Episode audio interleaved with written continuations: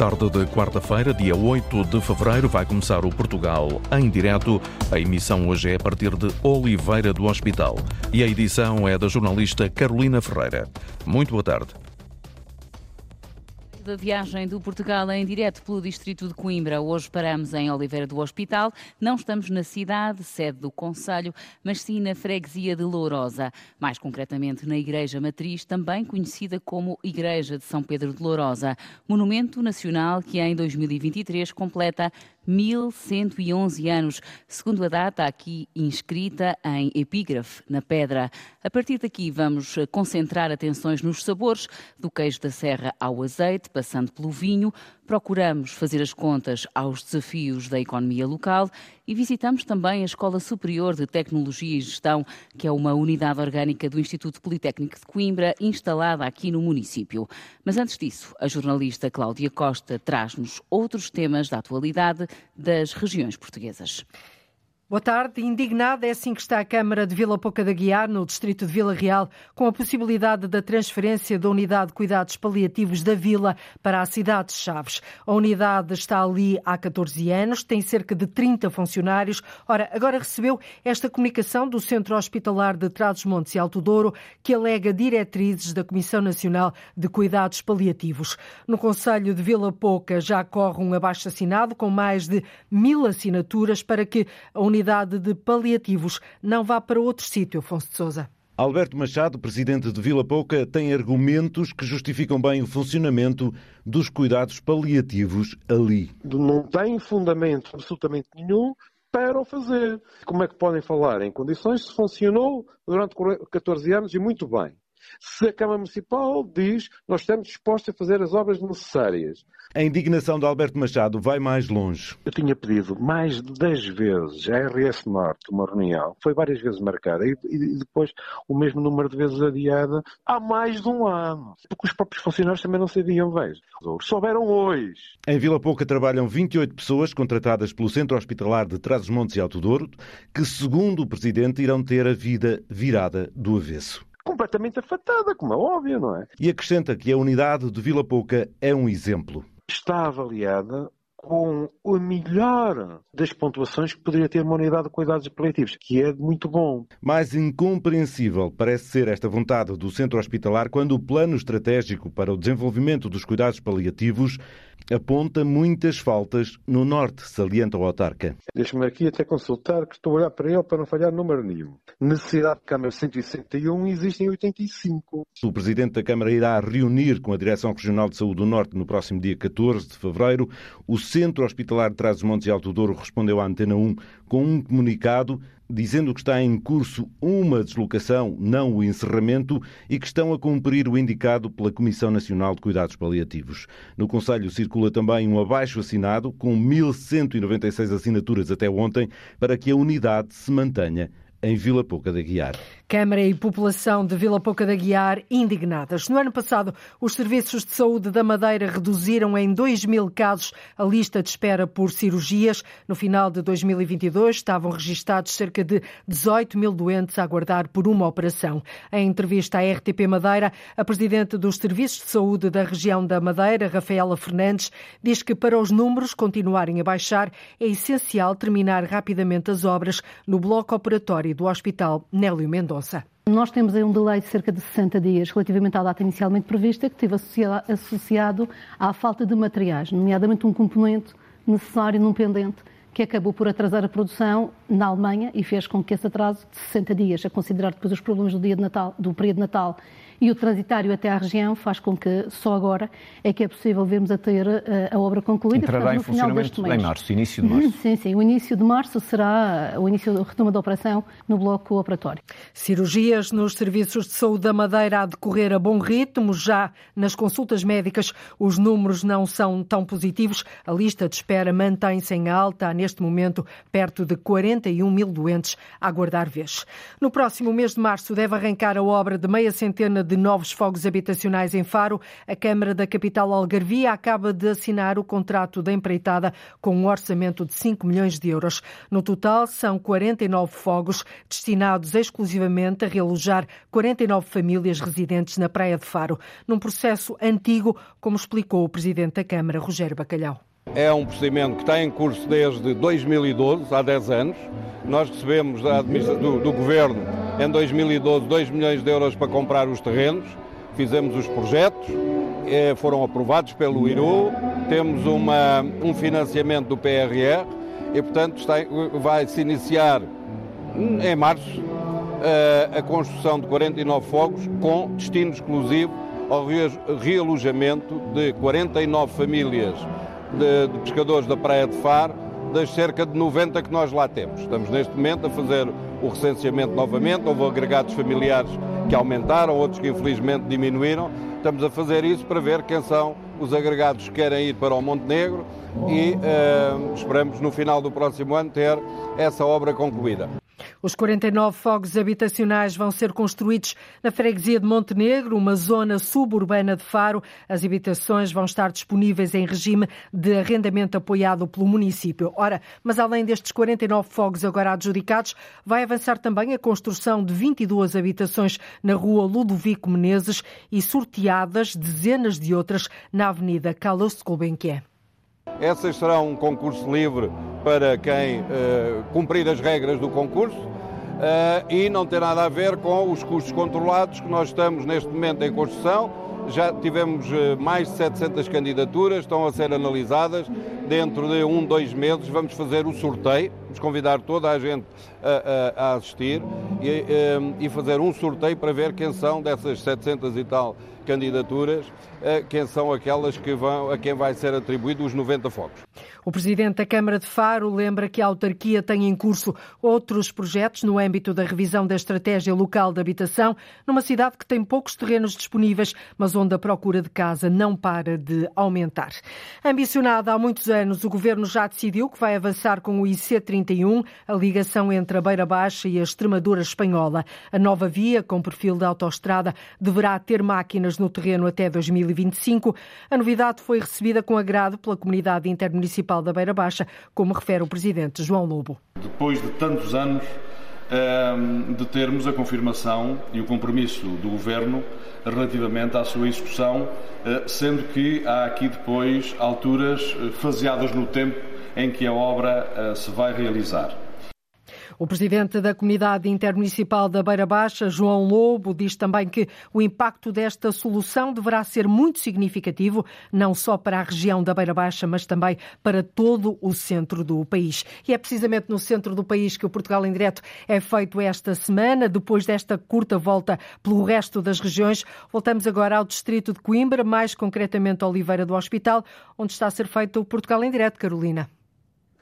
Estamos no município que se prepara para promover daqui a pouco mais de um mês, nos dias 11 e 12 de março, a já tradicional Festa do Queijo, que anualmente leva ao centro da cidade muitos sabores e visitantes. O evento tem como rei da festa o queijo Serra da Estrela DOP, denominação de origem protegida, um dos tesouros da região. Visitamos agora uma queijaria em Vila Franca da Beira, aqui no Conselho de Oliveira do Hospital, reportagem de Diana Craveiro. Na queijaria Maria dos Lameiras são feitos mais de 20 queijos da serra por dia, mas o resultado não é sempre o mesmo. Porque nada é igual, nunca é igual, às vezes queijos do mesmo dia não sai igual. Por isso nós temos sempre que nos adaptar. Claro que depois, eh, se é um ano que chove muito, se é um ano que temos mais geada, mais frio, mais calor, isso tudo vai incidir na qualidade do, do queijo. E aí é que está a grande diferença. Não é em série, não sai todo bonito, nem sai todo igual. É sempre diferente. O nosso queijo, uma vez é mais eh, mais forte, menos forte, tem mais olhos, tem menos olhos, tem muito a ver com o tempo. Paula Lameiras produz queijo há mais de 30 anos. Tem cerca de 100 ovelhas para garantir a qualidade do leite, mas prevê que daqui a algum tempo não consiga encontrar quem tome conta do rebanho. Temos também a dificuldade de hum, pessoas para, para trabalhar. Neste caso, tenho o meu sogro que ainda nos ajuda com o rebanho, mas ele tem 81 anos, por isso, meu marido e o meu sogro com essa idade já não podem tomar conta de um rebanho assim tão grande. Então faz falta haver pastores. Os mais jovens não vão agarrar uma profissão que não é muito eh, rentável e que, que é muito trabalhosa, não tem fins de semana, não tem nada, é uma vida muito presa. Eu compreendo que se não começar a rentabilizar um bocadinho mais, vai começar a haver cada vez menos pastores, não é? À falta de pastores junta-se ainda outro problema. Diz que começa a haver poucos rebanhos da ovelha bordaleira da Serra da Estrela. Para nós tem que ser leite da, da, da ovelha Serra da Estrela e já vai começando a, a, faltar um pouco rebanhos genuínos só com essa ovelha. E nós só podemos e só, só queremos ter esse leite, tem que ter muita qualidade e ser dessas ovelhas. Por isso aí começa a ser muito difícil, porque começa se calhar a ser benéfico para alguns pastores ter outro tipo de raças que a nós não nos não, não queremos, não, não precisamos. Para fazer um quilo de queijo da Serra da Estrela são necessários cerca de 6 litros de leite. Quando o rebanho não dá resposta, a Queijaria dos Lameiras recorre a produtores da região. São nossos convidados a vereadora da Câmara Municipal de Oliveira do Hospital, com os pelouros do Turismo, Educação e Cultura, Graça Silva. Boa tarde. Muito boa tarde e também Manuel Marques, o presidente da ANCOS, a Associação Nacional de Criadores de Ovinos da Serra da Estrela. Boa tarde, começo por si. Também. O queijo da Serra está numa boa fase? Permita-me uh, um, um, pequeno entretanto. Primeiro agradecer uh, a forma simpática e a forma que, com que a Antena 1, na pessoa da, da Carolina Ferreira, nos permitiu dar voz a um setor do interior. Isso, isso quero agradecer-lhe vivamente essa sua atitude, sua atitude. É da equipa. Obrigada em nome da equipa. Em nome da equipa, obviamente. uh, que, e também, uh, como há pouco tempo eu dizia, um, a palavra gratidão está quase tinta do dicionário da língua portuguesa. E como os pastores, que eu saiba que sou filho de pastor Serra da Estrela, que já perdi, não são ingratos e não conheço pastores ingratos, o, quem nos representa também não pode ser. Quero de uma forma muito calorosa e muito amiga, agradecer as palavras e o trabalho que a Sra. Ministra da Agricultura está a fazer pelos agricultores, designadamente no setor da agricultura, e faço isto com uma questão muito, por duas questões muito simples. Primeiro, porque não, não, não pretendo qualquer lugar político num, num qualquer governo que se avizinhe, e também estou na, estou na, na política, ou estou na, na, na vida associativa, perdão, de uma forma para ajudar e defender os interesses dos pastores. E quero dizer que com a minha presidência, esta parte, com este Ministério da Agricultura, e já com medo de perdermos alguns, alguns animais da raça autóctone, como dizia a, a, a Paula Lameiras, na reportagem que acabámos, de, ouvir. Que acabámos de ouvir, a senhora Ministra alterou o valor do, por animal da raça autóctone de 15 euros para 24. E também nos ajudou, e não, não me estou a referir à Ancosta, me referir à raça autóctone do país, como estou também a referir às vacinas das OPPs, que alterou de 4 milhões para 7 milhões de euros para as OPPs. Portanto, também deu um subsídio para a guerra da Ucrânia no valor de 8,16. Por isso que eu digo, é justo e é grato que eu reconheça a, a, a intervenção e o gabinete da Sra. Ministra por ter feito pelos pastores. Há aqui uma coisa que me preocupa bastante. Feita que está essa introdução, vamos então. Preocupações. Há uma coisa uma que me preocupa bastante que é a Corriap. Mas estou convencido que com a, nossa, com a nossa força, com a nossa intervenção e com o querer também do Ministério... Vamos traduzir para quem não trabalha no setor. Tem a ver com, tem a ver com o regulamento de, de, de, das explorações agrícolas. E o, o único problema que nós temos aqui é que a classe 3 só permite o encabeçamento de 15 animais, quer dizer que só pode ter 100 animais. E, e porque senão depois e, e, obriga que tenha outro tipo de licenciamento para, para a efeito da exploração agrícola. E nós estamos convencidos que uma, uma simples alteração ao decreto-lei que regula esta matéria, uh, basta que o encabeçamento passe de 15 para 34 e, e nos incluam no, no, na classe 3 uh, eh, o intensivo e o extensivo, nós vamos resolver este problema. Porque há muita gente que está a desfazer de animais porque não tem condições de legalizar os seus, os seus ovis e não podem ter mais 100 animais nos seus rebanhos. Portanto, estou convencido que isso vai, salva a bom porto. Tenho essa promessa também do Ministério da Agricultura e estou convencido que vamos lá chegar. Entretanto, o senhor ainda não respondeu à minha primeira pergunta, que é se o queijo da Serra está numa boa fase. O queijo da Serra está numa boa fase, obviamente que está, eh, embora, embora o preço de mercado ainda seja baixo para o preço para, para, para, para eh, que está a ser praticado. Como dizia a Paula e bem, eh, há escassez de leite, mas ele também há escassez de leite porque não é rentável as, as explorações. Eu recordo que no tempo dos meus paizinhos, que eram pastores, o leite era vendido a, a 200 escudos, hoje pouco mais passa de um, um euro, um euro e vinte, um euro e trinta. E, e, vejamos o que é que aconteceu nos, nos produtos agrícolas, no adubo, no, no gás óleo agrícola, né? tudo isso aumentou. Portanto, uh, uh, em qualidade está muito bom, obviamente que está, mas a nível de, de rendimento para as famílias não está como nós esperaríamos, mas espero que, que possa lá vir chegar. Ouvimos também nesta reportagem elencar algumas dificuldades eh, mais concretas, como a falta de pastores. Quanto a isso, que solução poderá haver? A falta de pastores, como disse, tudo está, tudo está interligado na, na produtividade e, no, no, no, rendimento que uma exploração dá ao seu, ao seu possuidor. Uh, veja que nós temos 80 mil animais na região Serra da Estrela, que a nossa OPP faz, mas temos apenas raça autóctone inscrita no livro genealógico apenas 15 mil. Quando estamos a falar das ovelhas bordaleiras, as é ovelhas bordeiras ou churramondegueiras são a raça autóctone para a produção de leite, do, de leite para uh, fabrico queijo Serra da Estrela. Eu, neste momento, também já tenho mais ou menos uh, arquitetado uma associação que, que, que, vai trabalhar em colaboração com a ANCOS, estou a fazer os estatutos, que é chamada uma, uma, uma OP de leite, que é para nós falarmos todos uma só voz e a ver se conseguimos também melhorar a qualidade de vida daqueles que, como costumo dizer, muito, muito habitualmente, tisnam, tisnam o seu rosto com o sol com o sol das pastagens, quando andam nas pastagens que são rebanhos. E espero que, porque um, um, isto para ser produtivo e para atrair pessoas ao setor, o leite não pode ser vendido a menos de um euro e meio até dois euros. Não pode. E o queijo da serra não pode ser vendido a menos de 20 euros para que possamos rentabilizar uma exploração. Senão, como dizia a Paula e bem, eh, não temos ninguém para vir trabalhar para esse setor. E preocupa-me que eu, acabando esta, esta, classe, esta, esta, esta classe etária dos 60 anos, 70, podemos perder uma das coisas melhores da gastronomia portuguesa com a Serra da Estrela. Portanto, só para garantir que quem nos está a ouvir entendeu, uh, está a pensar uh, numa associação OP, uma organização de produtores. De leite, sim, exatamente. De leite.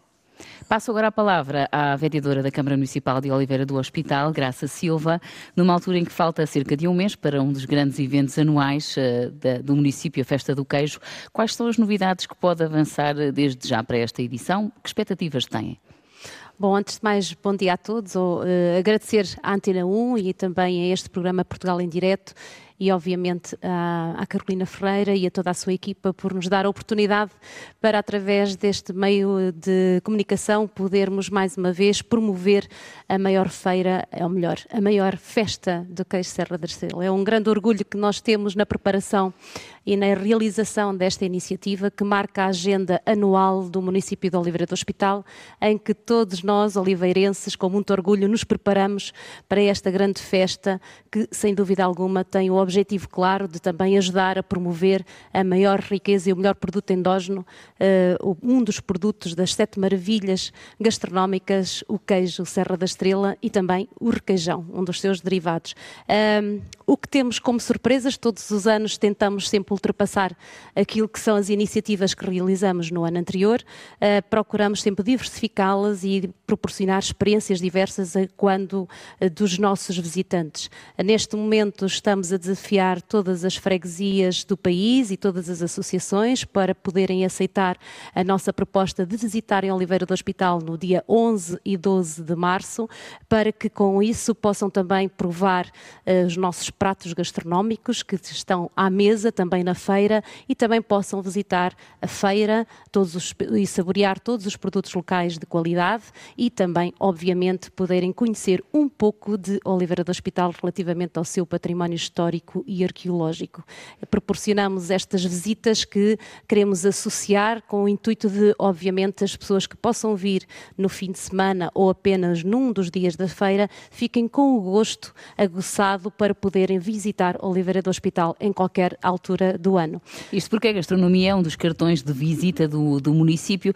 De que forma é que hum, a Câmara Municipal, além deste tipo de eventos, como a Festa do Queijo, hum, tem procurado apoiar produtores e comerciantes do Conselho? Bom, relativamente à gastronomia, antecede a Festa do Queijo a Semana da Gastronomia e temos concursos de gastronomia. Durante a programa da feira temos chefes que ajudam-nos a alavancar aquilo que são a qualidade dos produtos e a utilização dos produtos locais de qualidade na preparação de pratos diferenciadores que podem, obviamente, entrar em qualquer restaurante, uh, mesmo os mais humildes e mais simples produtos que são produzidos. Eu acho que nenhum deles até é humilde, todos eles são riquíssimos em sabores e paladares e diferenciadores com uma entidade própria, com uma tradição associada e que, sem dúvida alguma, um, traz um, sabores diferentes à mesa e também ao olhar.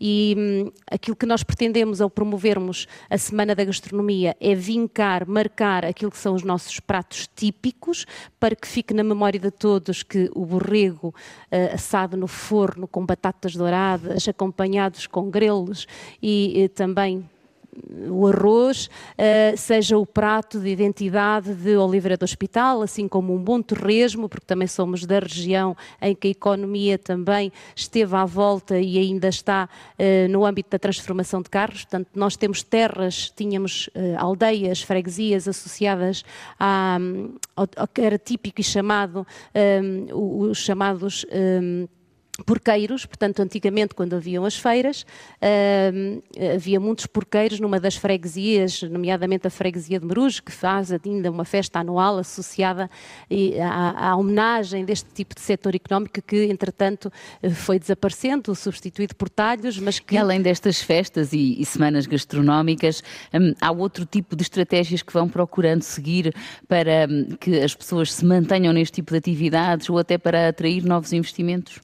Sim, hum, é esta, esta, esta procura de nós conseguirmos que eh, ao longo do ano haja iniciativas associadas à gastronomia, eh, quer esta Semana da Gastronomia que antecede a feira, quer em maio também, hum, isto numa parceria com a Estrela Cup, também para darmos aqui ênfase ao prato do borrego, eh, estas festividades anuais que são promovidas pela, pelas várias associações e até freguesias, é sem dúvida para ir lembrando estes pratos maravilhosos maravilhosos e estes produtos maravilhosos, até através da confraria do Queijo Serra da Estrela, que também faz as suas iniciativas e também a confraria do Torresmo. Portanto, há aqui um conjunto de dinâmicas que ao longo do ano se vão proporcionando para ir lembrando. E aqui a aposta também passa muito por aquilo que é o passar desta mensagem para os nossos restaurantes, para os nossos 32 restaurantes, temos sete restaurantes de seleção e obviamente que também procuramos junto deles que eles, que eles tenham à mesa estes, estes pratos típicos e os, e os, nossos doces típicos, não podemos aqui também deixar uh, os doces como a tigelada e, obviamente, o queijo e o requeijão como entrada ou como sobremesa. Recordar que não estamos na sede do Conselho, mas sim na freguesia de Lourosa, mais concretamente na Igreja Matriz, também conhecida como Igreja de São Pedro de Lourosa, monumento nacional que em 2023 completa 1111 anos, segundo a data aqui inscrita na pedra. Ficou conhecida como Igreja Moçárabe, mas eh, segundo o que li, há quem diga que pode não ser exatamente essa a origem. A senhora vereadora sabe explicar-nos melhor esta história? Bom, nós não queremos muito avançar sobre esse tema relativamente àquilo que é a possibilidade de ela não ser moçárabe. Uh, nós temos muito orgulho nesta igreja, obviamente com a pedra inscrita que está na parte principal da igreja, em que nos reporta após o século X. Uh, nós queremos, obviamente, continuar a marcar a diferença, obviamente, com esta belíssima e esplendorosa arquitetura que tem a igreja moçárabe. Um, as histórias são muitas e, obviamente, que há muitos historiadores e investigadores que procuram uh, e acredito que possa haver aqui algumas transformações ao longo dos séculos. Obviamente, todas as igrejas sofreram as suas alterações arquitetónicas. Eu creio que não haverá nenhuma que tenha as suas pedras desde uh, a sua origem de construção e esta não é exceção. Portanto, haverá aqui uma parte da sua construção que mantém as pedras originais, haverá outra parte que já são outras pedras, mas que ao longo dos tempos realmente ela sofreu uh, algumas alterações na forma como era construída, nomeadamente a torre cineira esteve numa posição diferente que está hoje, mas a estrutura principal ela tem-se mantido. Agora, uh, se as pedras são exatamente aquelas que tínhamos há 1111 anos, pois naturalmente que não, mas isso uh, o importante Caberá é a arquitetura aos investigadores continuar e a arquitetura a e a beleza e continuar a encantar todos aqueles que visitam. Já voltamos a falar depois desta primeira ronda. Seguimos até à Bobadela, onde além das ruínas romanas, há outro ponto de atração para quem visita o município de Oliveira do Hospital, que é o Museu do Azeite. A jornalista Diana Craveiro leva-nos a saber mais sobre o espaço. Estamos no lagar de tração animal junto a uma mó que era usada para moer a azeitona. Este é apenas um dos processos que pode ser conhecido aqui no Museu do Azeite. Comigo tenho Alexandra Dias, uma das responsáveis do museu. Alexandra, quem nunca veio aqui, quando visitar, o que é que pode conhecer? Em primeiro lugar, eh, quando chega ao Museu do Azeite, observa a vista deslumbrante para a Serra da Estrela.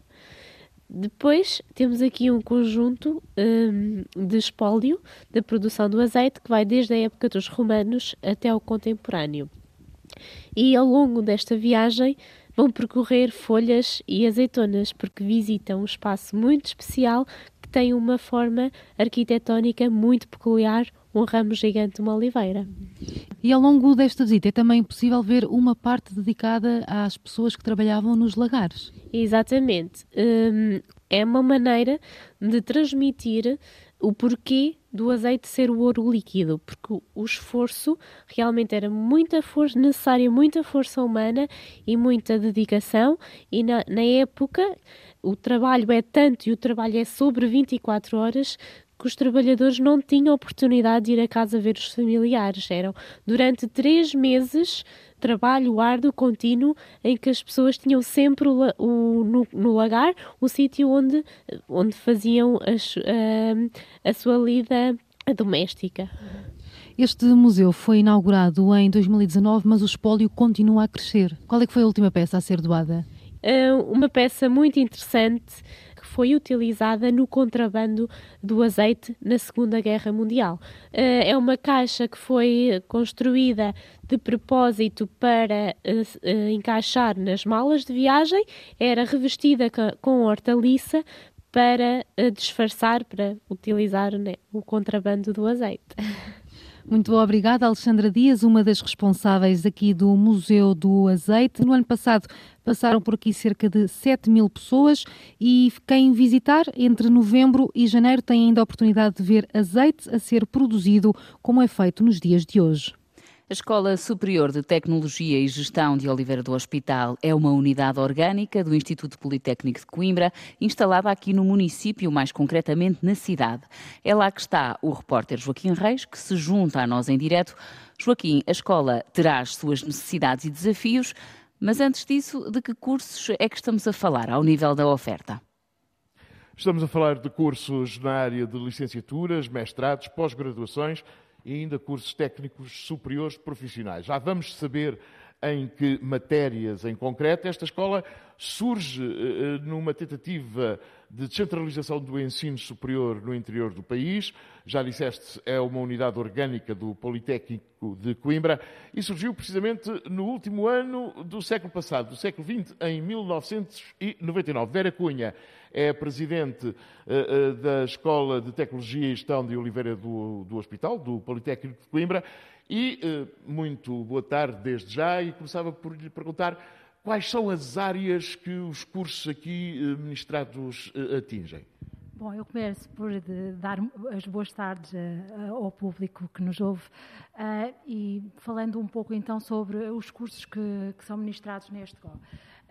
Trabalhamos duas grandes áreas, as ciências empresariais, uh, ciências e tecnologia. Uh, nas ciências empresariais temos um leque de, cursos de licenciatura que vão da gestão à contabilidade, ao marketing também.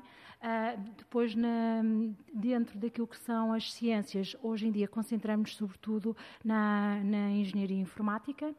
Depois temos, eh, um, num patamar abaixo, os, os, cursos técnicos profissionais que também estão a trabalhar nestas duas grandes áreas e, mais uma vez, temos CTESPs de gestão comercial e marketing, de gestão pequenas e médias empresas. Estamos agora a propor um na área da geoinformática, temos um de design, um, temos dois cursos uh, de, de informática, temos um a funcionar em parceria com a Deloitte, que é o programa Bright Star, e esse funciona em Coimbra. Uh, e depois, no nível de mestrado, também, mais uma vez, as mesmas áreas. Temos um mestrado em Informática Aplicada, um mestrado em Gestão de Negócios, Comunicação e Marketing, em parceria com a ESEC, e estamos a propor também mais uh, de alguma formação adicional, uh, sempre neste conjunto de, de áreas. Tem bastantes alunos que vêm, nomeadamente dos países africanos de língua oficial portuguesa, também das ilhas adjacentes, Açores e Madeira. Estamos a falar de quantos alunos aqui nesta escola? Neste momento a escola atingiu os 685 alunos, uh, exatamente repartidos por, por estes três níveis de ensino. Ora, um dos objetivos era a descentralização do ensino superior no interior. Este desidrato, este objetivo foi atingido? Penso que sim. Eh, neste momento voltamos a ter um número bastante significativo de alunos uh, numa escola de interior e, portanto, conseguimos. Uh, Muitos daqui, da zona? Alguns da zona, mas também temos alunos do, de todo o país, inclusive lá está Palop uh, e Ilhas. Ora, e há uh, neste objetivo que foi concretizado, há aqui uh, algumas beliscadelas, nomeadamente a questão do alojamento para os alunos, não é? Oliveira do Hospital tem uma escola de ensino superior, tem quase 700 alunos a frequentá-la, mas há problemas com o alojamento? Isto não é como nas cidades universitárias em que há quartos ao desbarato para arrendar?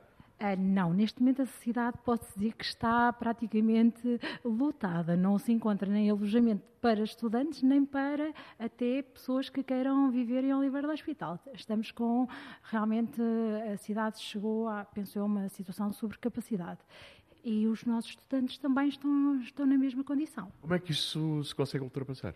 Eh, neste momento tem sido eh, seguida uma política pela, pela própria Estegó de ajuda aos próprios estudantes, portanto, nós temos uma bolsa de, de, residências que fazemos esse contacto no início do ano, ou seja, tentamos perceber qual é, quais são uh, os quartos que estão disponíveis e qual é a oferta que temos para os alunos. E, portanto, sempre que chega um aluno novo à Estegó, é-lhe apresentada essa, chamamos-lhe essa bolsa de alojamento que lhes permite, de uma forma mais simples, chegar uh, ao mercado. De qualquer maneira, uh, temos necessidade de crescer, porque uh, o facto de a oferta da cidade não, não ser significativa está a fazer com que os preços estejam a aumentar uh, exponencialmente, chegando a valores que eu considero que já não são ajustáveis para a cidade onde vivemos. E, portanto, também nos dificulta, porque quanto mais caro for o alojamento em Oliveira do Hospital, mais certo será que os alunos podem pensar numa segunda tentativa para cidades maiores, onde têm mais oferta em termos de cidade e, simultaneamente, podem pagar preços iguais.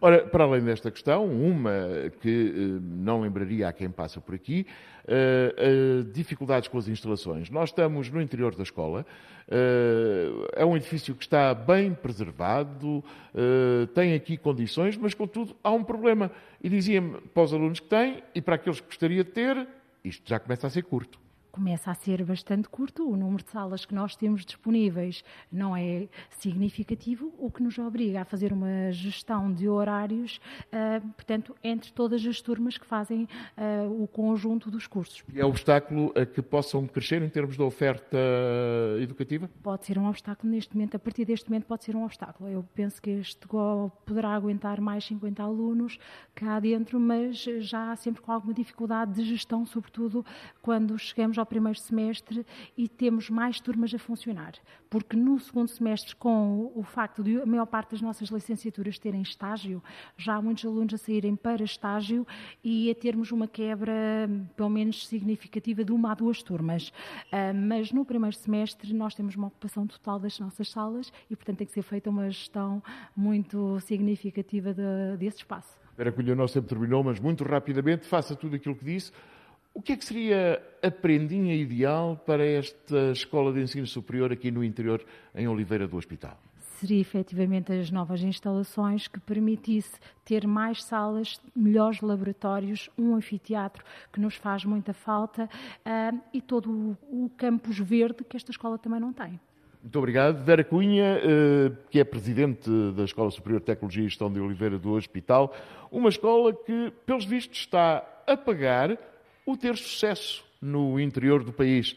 Alguém que deu uma ajuda para a necessária ampliação das suas instalações. E passo já a palavra à senhora vereadora Graça Silva. Como é que pode o município responder às questões aqui levantadas pela Presidente da Escola Superior? Bom, hum, Fico feliz, obviamente, por termos uma escola de ensino superior. Uh, aliás, o Conselho de Oliveira do Hospital tem todos os níveis de ensino, desde o pré-escolar ao ensino superior. Uh, somos um Conselho que tem esta oferta educativa extraordinária e, deixo aqui desde já a todos os presidentes e diretores das escolas o nosso grato agradecimento pela forma como têm trabalhado, uh, independentemente de ter havido incêndios, independentemente de ter havido Covid, independentemente da guerra, independentemente daquilo que é a contestação dos professores têm feito sempre o melhor para obter os alunos os melhores resultados e eu quero aqui também uh, prestar a, a, minha homenagem e agradecimento a todos os agentes educativos uh, pelo esforço que têm feito para que Oliveira do Hospital se tenha destacado por ter o um melhor ensino. Muito bem, a alguma escola superior, o tempo está muito claro, curto. Claro que sim. Uh, relativamente a este GO, o município de Oliveira do Hospital tem estado em conversações com o IPC, portanto este GO pertence ao IPC e com o Sr. Presidente Presidente, Dr. Jorge Conde, o Sr. Presidente da Câmara de Oliveira do Hospital e, e, e eu também, uh, mas particularmente o Sr. Presidente da Câmara, porque estamos a falar de infraestruturas com algum volume financeiro, onde o IPC está uh, e já fez uma candidatura para dar resposta àquilo que são as lacunas e as dificuldades de alojamento que hoje foram, uh, que estão a ser identificadas. É um problema que tem vindo a crescer, sabemos disso, mas não é só em Oliveira do Hospital, portanto, em Coimbra, em Lisboa, no Porto, em Aveiro, este aumento exponencial uh, detecta-se em todos os lugares onde há universidades, portanto, não é um problema só da Oliveira do Hospital, mas de facto nós queremos, obviamente, criar condições de, maior captação dos alunos e as residências é uma necessidade um, ehm, que fará com que haja mais alunos em Oliveira do Hospital e, obviamente, também um novo edifício ou uma infraestrutura que dê resposta ao número de salas e de Muito laboratórios bem. e de auditórios. Que nós Para concluir, nós estamos a trabalhar num projeto também em parceria com o, com o IPC, em que já está em fase de Queria estudo. também pedir-lhe. Pronto, para terminar, é só mesmo dizer que essas infraestruturas estão a ser já, uh, já estão na agenda do Sr. Presidente e do Executivo em permanência no, do município de Oliveira do Hospital. Um dos nossos objetivos para hoje, estando neste município, era refletir um pouco sobre a economia local. Num minutinho pode uh, desvendar-nos, além de alguns setores que aqui foram abordados, o que é que de facto pesa na vossa economia? Um, nós somos historicamente o Conselho em que a indústria têxtil tem sido uma referência. Nós temos, de facto, fábricas uh, do setor têxtil que desde os anos 30, 40, 50 têm vindo a desenvolver e que se têm mantido.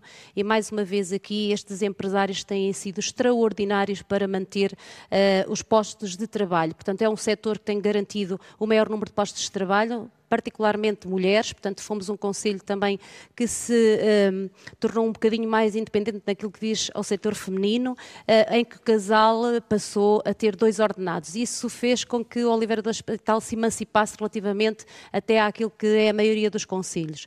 E, e isso ajudou a que tivéssemos também melhores condições de vida, uh, graças a estes grandes empresários, fomos sempre um conselho de grandes empreendedores em várias áreas, depois passámos uh, também para a transformação de carnes, em que temos realmente aqui várias empresas em que apostam nessa transformação de carnes. Temos os produtos locais de qualidade, que também são uh, um, um, fator importante, e obviamente várias indústrias que estão uh, instaladas na zona industrial em diferentes áreas, mas isto para dizer que não tem sido fácil estes empresários trabalhar, tendo em conta que fomos um conselho que fomos, um, que herdeu 96% da sua área no ano 2017, portanto foram muitas as dificuldades, logo de seguida com o Covid e agora com este momento que vivemos da guerra da Ucrânia que não tem facilitado a vida a ninguém e aqui, obviamente, em Oliveira do Hospital, sente-se de maneira diferente. E obviamente que não tem sido fácil para estes empresários, mas vergo-me e louvo todo o trabalho de todos os trabalhadores e de toda a gente que tem a coragem de manter os seus espaços e abertos. E passo já a palavra ao Presidente da ANCOS, a Associação Nacional de Criadores de Ovinos da Serra da Estrela, Manuel Marques, nestes escassos minutos que restam, projetar o futuro. O que é que a Associação está agora um, a preparar? A Associação está a preparar é exatamente a manutenção dos rebanhos e, convenientemente, aumentá-los. Porque nós não podemos perder, como o bocadinho dizia, não podemos perder o queijo Serra da Estrela. Aliás, que é ancestral, toda a gente sabe, e para quem é de Coimbra também sabe, que Gil Vicente dizia que 500 queijos feitos à luz da candeia foram levados, entregues no Palácio da Rainha à Rainha. Portanto, nós temos que manter essa posição. Estou convencido que, com o nosso esforço, com o nosso trabalho e, e com a colaboração também dos pastores, das entidades oficiais e das câmaras municipais, que louvo também aqui eh, a Festa-feira do Queijo Serra da Estrela de Oliveira Hospital, que é, um, é uma forma de da publicitação do produto e, e, e dinamizar, dinamizar, a economia também dos pastores, certamente nós vamos alcançar. Têm promovido iniciativas como a Escola de Pastores, valorização da lã, são tudo estratégias nesse estratégia. sentido. E posso dizer que a Oliveira Hospital foi, e a região foi fustigada com, com os incêndios de 2017 e em bom tempo, ainda vem do meu grande amigo, o professor José Carlos Alexandrino, já tínhamos previsto um, um centro de cria na ANCOS, eh, conseguimos, conseguimos entregar, doámos, ou melhor, doámos 1.500 borregas não um pastor da Serra da Estrela que tivesse perdido animais que não fosse reposto seu efetivo animal. Por isso, foi um bom tempo que eu mais o professor Zé Carlos, nós pensámos em fazer um, no Centro Cria, fizemos-lo, a Câmara colaborou uh, e com os outros parceiros nós conseguimos adquirir todos os borregos, todas as borregas que doámos e que felizmente conseguimos repor o efetivo animal, ninguém se pode queixar que não for reposto. Neste momento também me preocupa bastante é, é, a diminuição de produção leiteira, eh, porque está a reduzir a efetiva. Não é só, não, é, não, não me estou a referir ao número de animais, estou-me a referir à quantidade de leite produzida por cada animal, bastante reduzida, eh, porque os pastos também agora com este gelo, com este frio, diminuíram, os animais diminuíram a sua produção e preocupa-me também. Temos de ficar por aqui. Obrigada a ambos por uh, terem estado connosco. Vamos terminar com vinhos, porque Oliveira do Hospital pode até nem estar no coração do Dão, mas tem vinhos que começam a ter projeção no âmbito desta região demarcada. Vamos conhecer agora com o jornalista Horácio Antunes um projeto familiar. Das vinhas velhas da família, novos vinhos na região do Dão. Na Legiosa Oliveira do Hospital, Patrícia Figueiredo tenta ajudar o pai a expandir a produção de vinho que sempre sonhou. Meu pai toda a vida quis ter uma marca de vinhos, porque o meu avô já produzia vinhos e ele sempre se interessou muito e fazia o seu próprio vinho, mas era para consumo interno. E então em 2014 ele começou a explorar de outra forma as vinhas que ele já tinha, que tinham sido herdadas pelo meu avô. Tinha perto de 2 hectares de vinha, vinhas quase 100 anos. Patrícia Figueiredo juntou-se ao pai e depois vieram as vinhas novas. E tem corrido muito bem. Aliás, temos tido as primeiras produções das vinhas novas que plantámos em 2014 2014, só grandes reservas. Oliveira do Hospital não está no coração do Dão, mas insere-se na região demarcada. Somos certificados pela Comissão Vinícola do Dão, só trabalhamos com as castas tradicionais. Estamos a fazer alguns ensaios de monocastas, mas sempre tradicional, até porque o Dão é isto, é tradição. Nos tintos, muito alfrecheiro, toriga,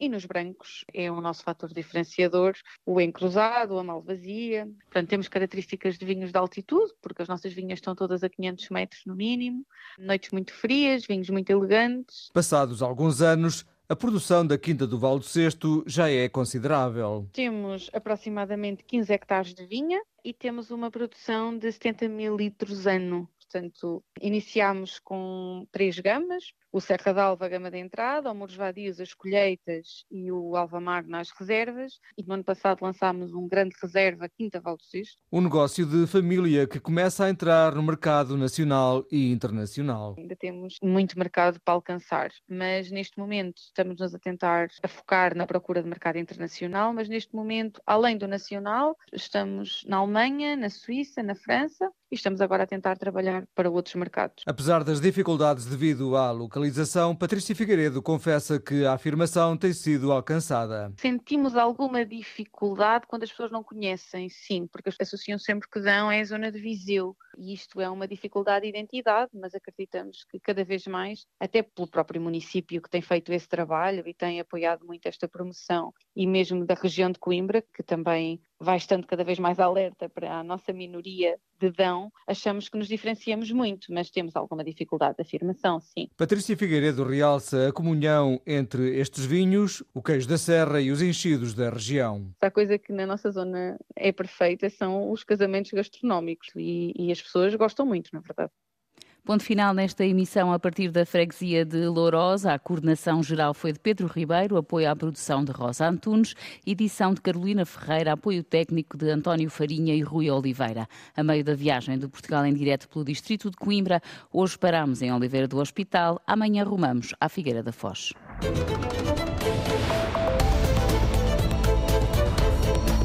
Portugal em direto edição da jornalista Carolina Ferreira.